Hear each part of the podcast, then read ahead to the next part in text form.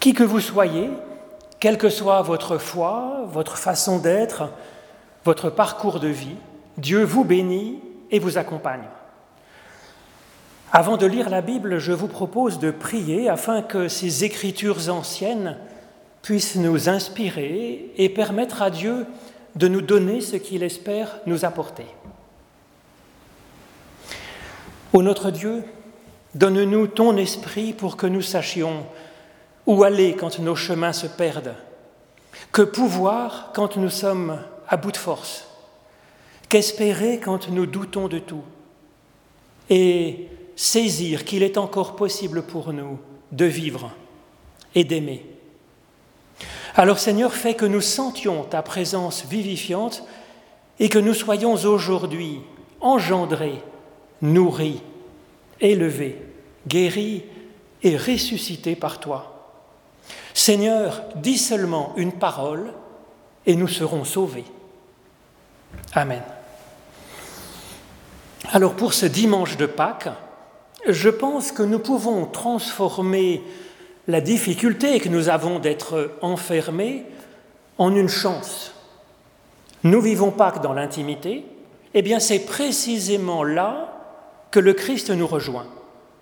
Il tient compte de notre cas particulier et il s'attache amoureusement à chacune et à chacun, à chaque famille, pour lui donner la vie.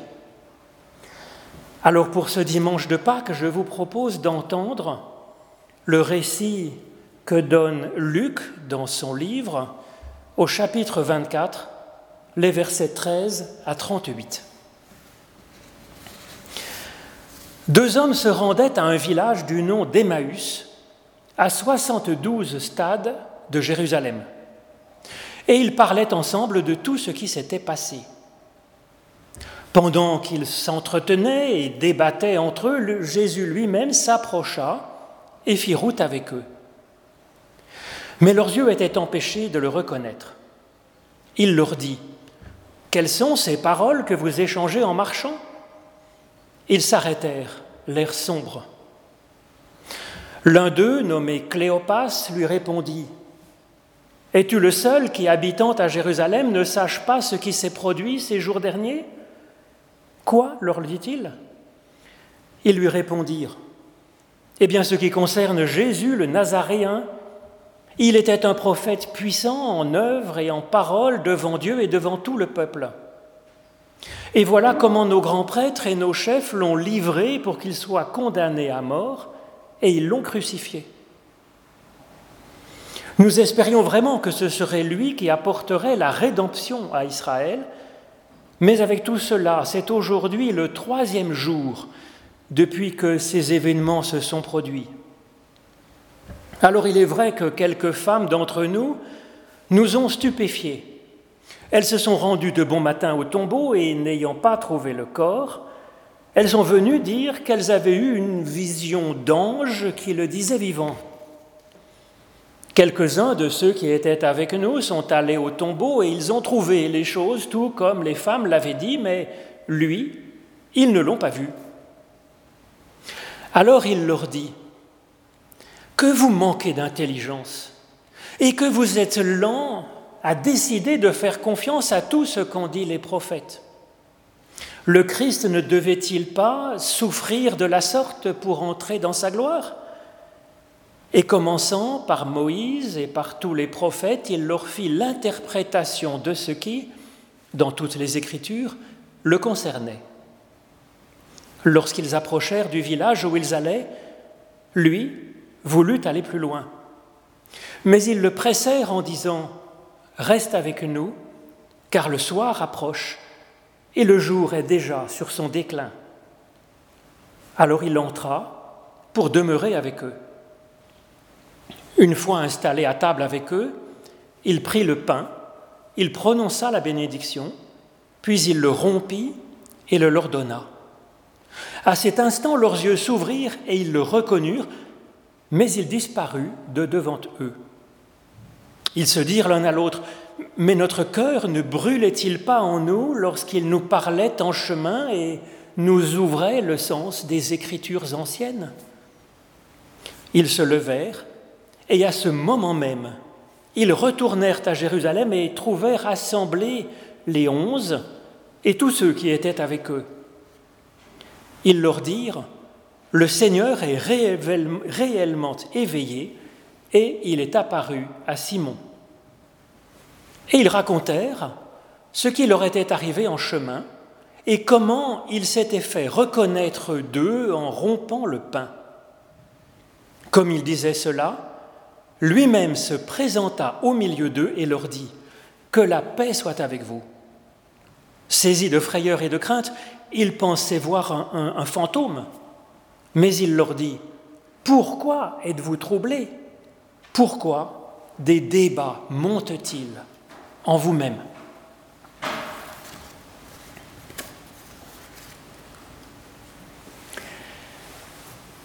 Il est vraisemblable que les deux penseurs qui ont le plus influencé les philosophes et les théologiens du XXe siècle et du XXIe soient Hegel et Kierkegaard. Tous les deux ont fait des études de théologie protestante avant de devenir finalement non pas pasteur mais écrivain. Un des premiers livres que Hegel a écrit en 1795 alors qu'il était précepteur à Berne, s'intitule sobrement La vie de Jésus, qu'il raconte en supprimant dans son récit toute trace de miracle, de surnaturel, y compris les apparitions de Jésus ressuscité.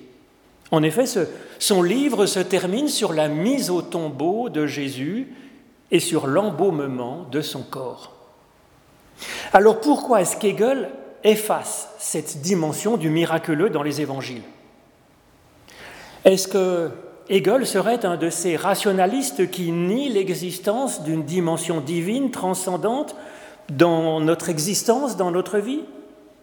Au contraire, parce qu'Hegel exprime dans le début de, ce livre, dans son introduction, que l'humain est animé d'une dimension divine, réellement, et quand il raconte l'épisode où Jésus est dans la prière et dans l'angoisse dans le jardin des Oliviers à Gethsemane, juste avant d'être arrêté, Hegel parle de la montée de Jésus vers son Père après sa mort. Alors, ce n'est donc pas qu'il soit rationaliste pensant qu'il n'y a que ce qui existe sur Terre. Pourquoi alors est-ce qu'il gomme les récits de miracles jusqu'à supprimer les apparitions du Christ ressuscité, c'est que, par définition, les miracles offensent notre raison humaine. Et c'est la dernière chose à faire, nous dit Hegel dans son introduction, puisque c'est par sa raison que la personne est à la fois pleinement humaine et pleinement divine, participe au divin. La raison est dans l'humain l'étincelle de Dieu.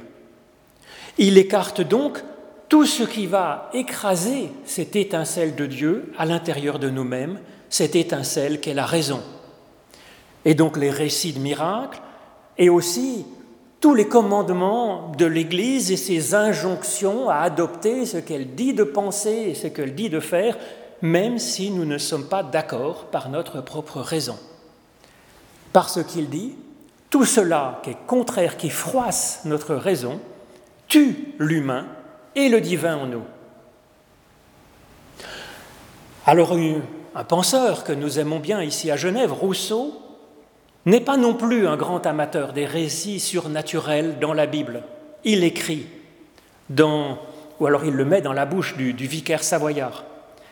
ôtez les miracles de l'Évangile et toute la terre sera au pied de Jésus-Christ.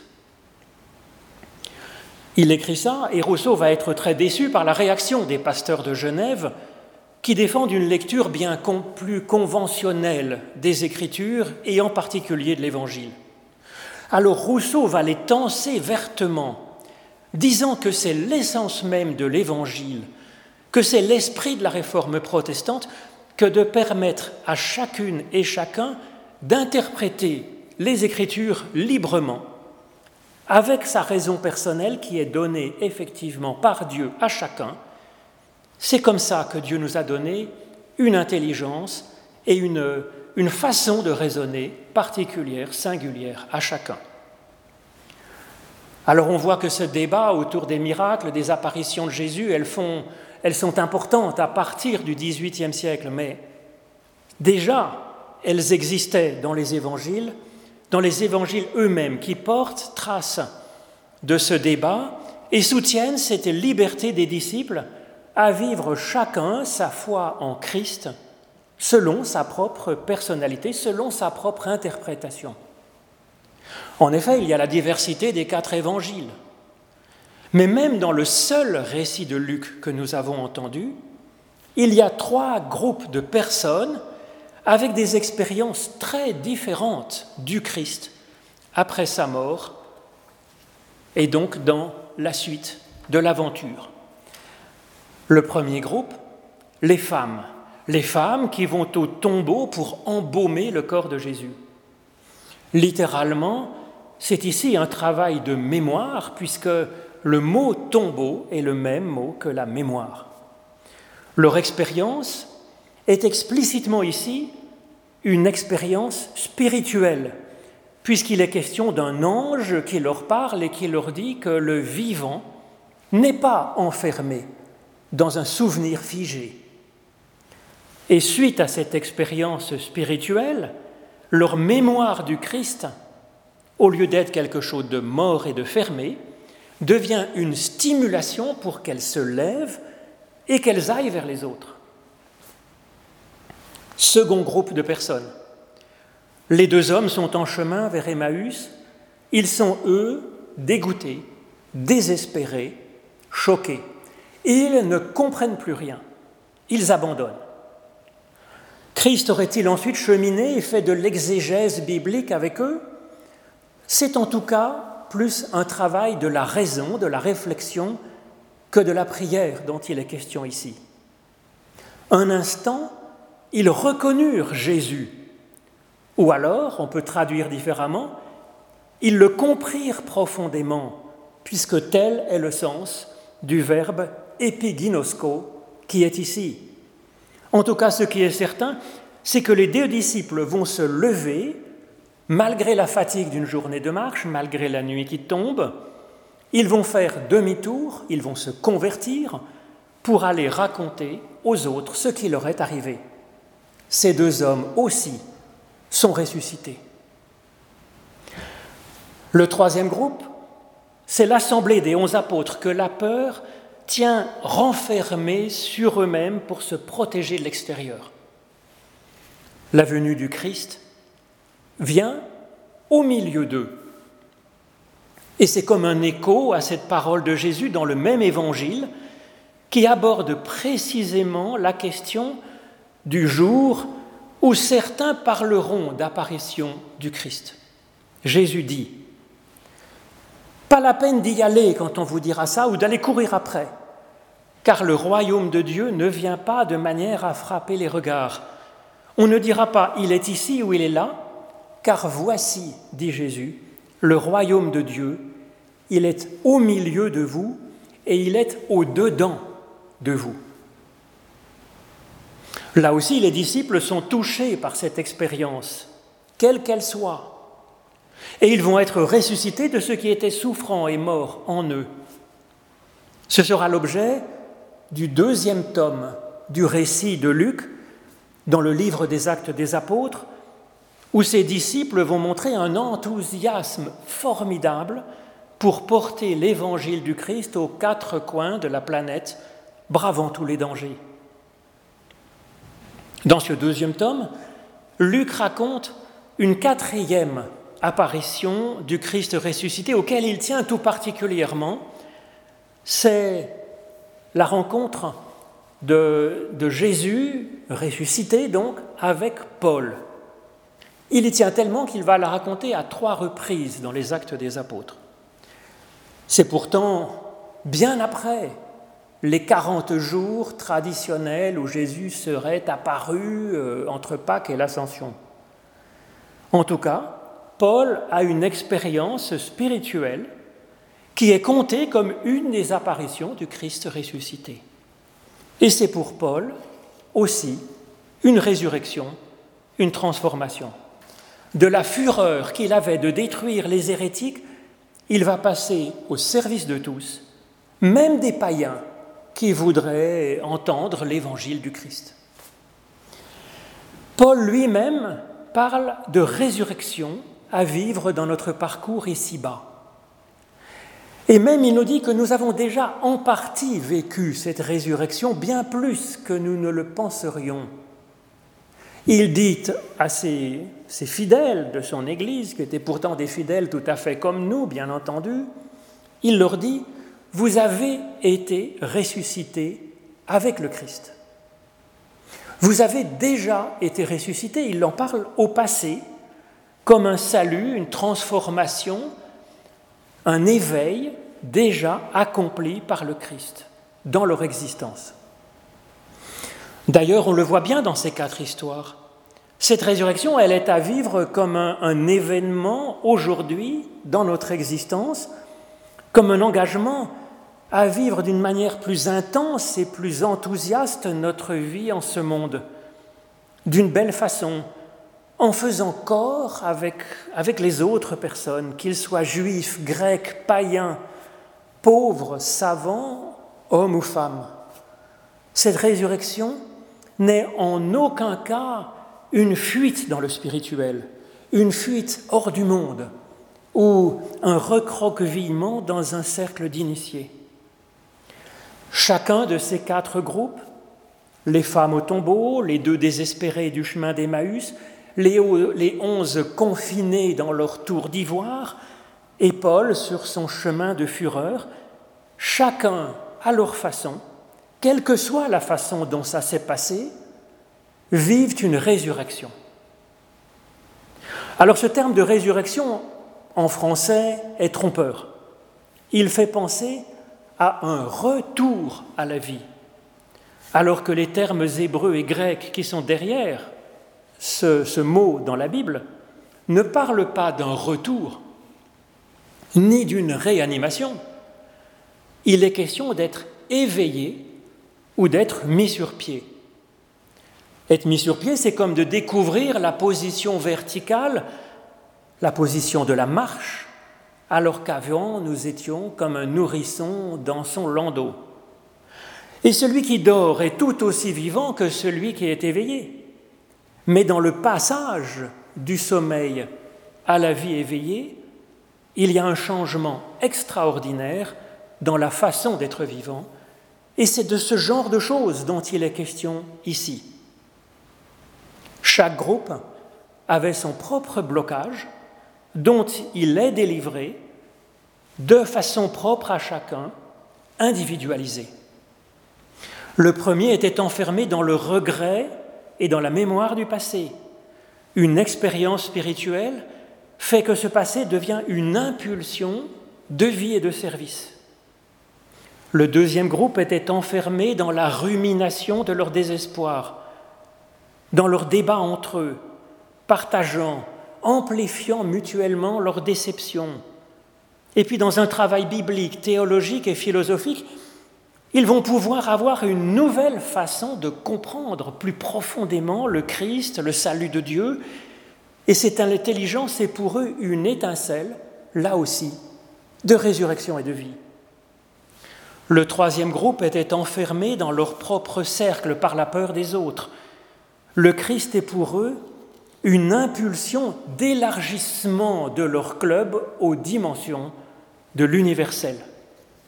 Et pour le quatrième homme, sa recherche effrénée d'exister le rendait agressif.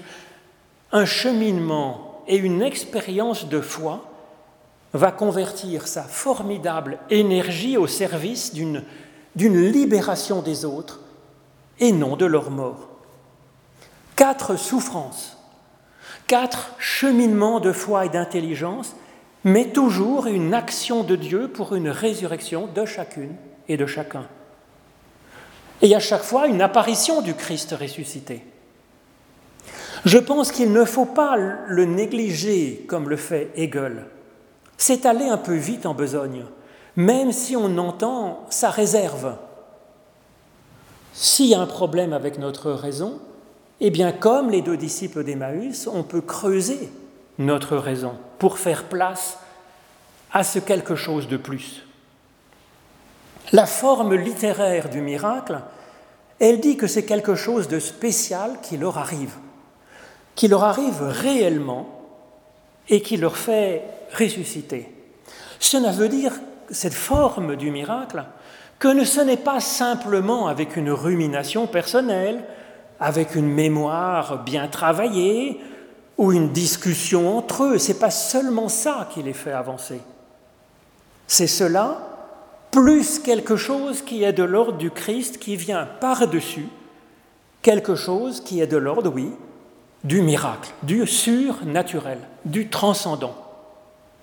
Alors on n'est pas obligé de penser que c'est Jésus en chair et en os qui serait arrivé, qui serait réanimé, puisque ce Christ, il traverse des murailles sans ouvrir la porte, il disparaît en une fraction de seconde, et il ne ressemble pas, en fait, au Jésus qu'ils ont connu. Il est autre.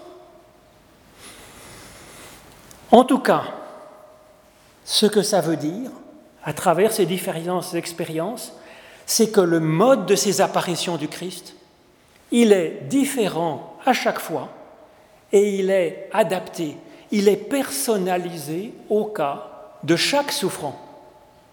Ce que ça veut dire, c'est qu'aucun cas qui puisse vous arriver n'est si grave, n'est si désespéré qu'il ne puisse y avoir matière à espérer et même à ressusciter.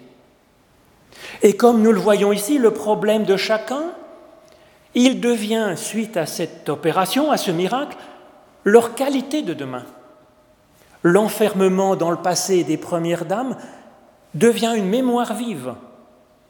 La rumination désespérée des, deuxièmes devient un travail d'intelligence, de compréhension du salut. L'esprit d'entre-soi des troisièmes devient vision de l'humanité, de l'humanité tout entière comme un corps. Et puis l'énergie pour tyranniser du quatrième devient un élan pour les servir.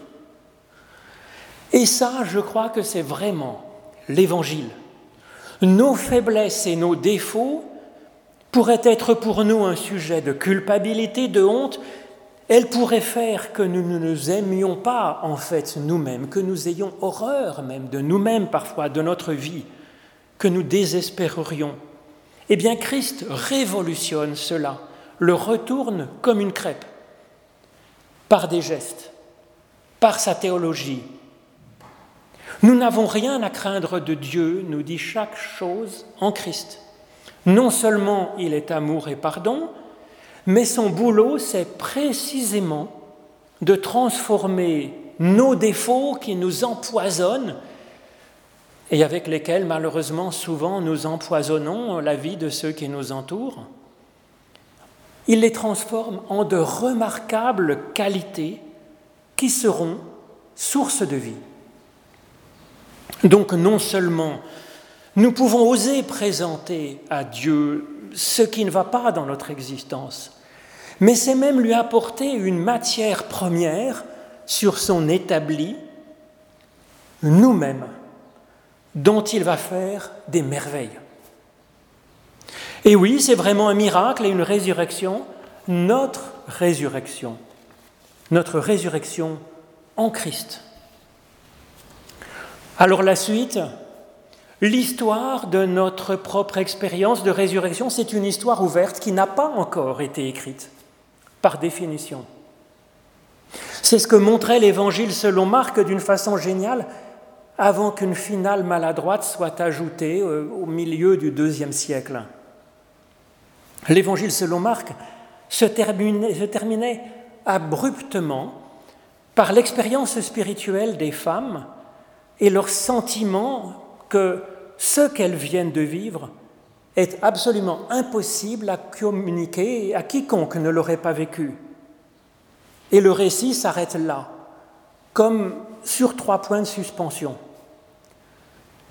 Ce procédé littéraire est bien connu dans la Bible pour nous proposer d'écrire la suite de l'histoire avec notre propre vie et puis notre propre témoignage à chacun de vivre la suite à la façon dont il le désire, à la façon dont cela peut lui arriver.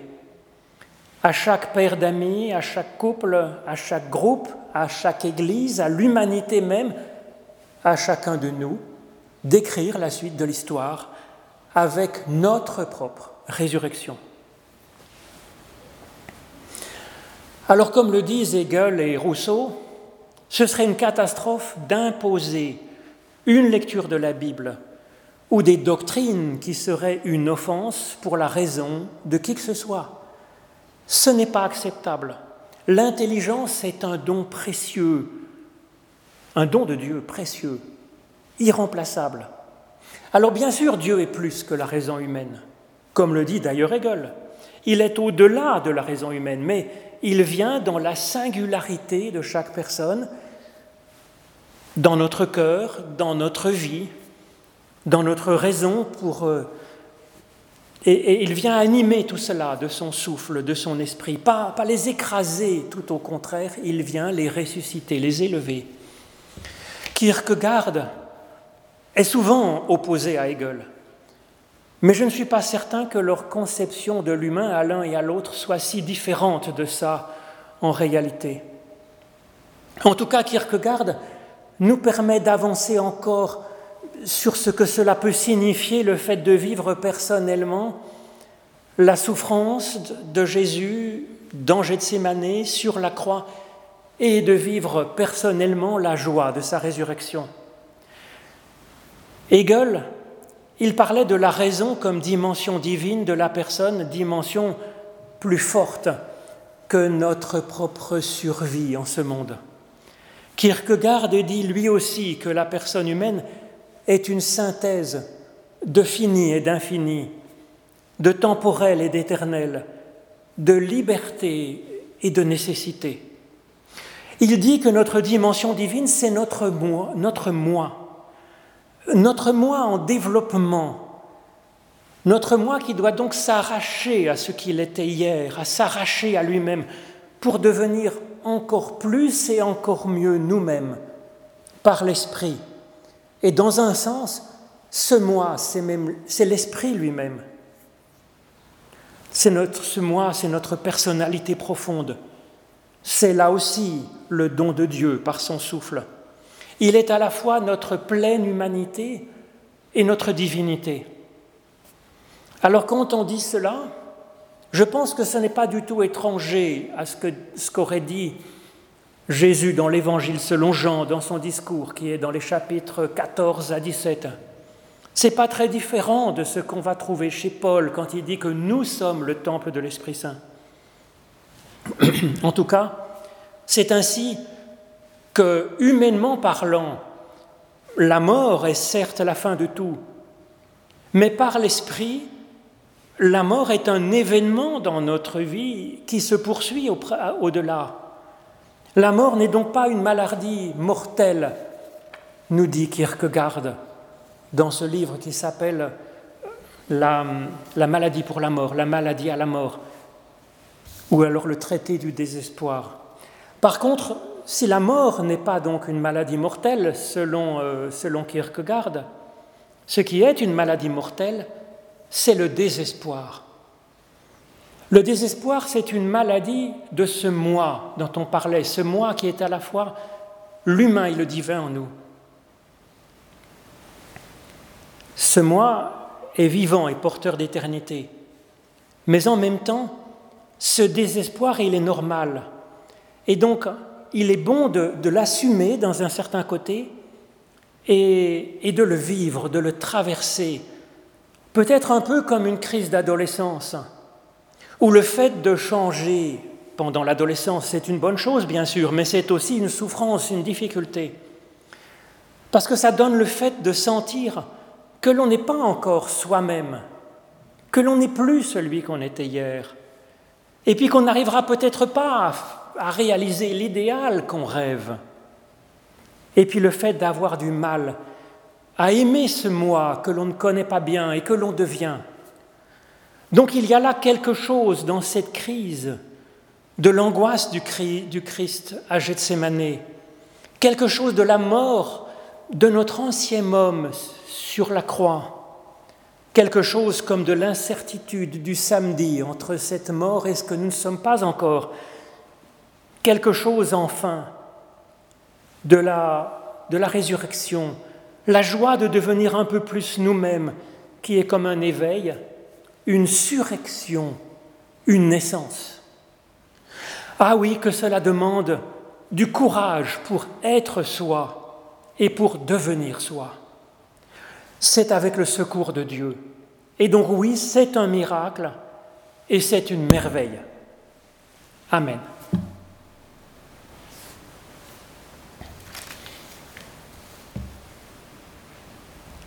Et je vous propose de recevoir la bénédiction de Dieu, inspirée de, de la fin de l'Évangile selon Jean. Les disciples étaient enfermés à cause de la peur qu'ils avaient. Jésus vint, il se présenta au milieu d'eux et il leur dit, La paix soit avec vous, la paix soit vraiment avec vous. Comme le Père m'a envoyé, moi aussi je vous envoie. Portez la paix, annoncez le pardon de Dieu à chacun. Recevez le Saint-Esprit, le souffle de Dieu. Il vous bénit et il vous accompagne. Dieu est fidèle. Soyez vous-même.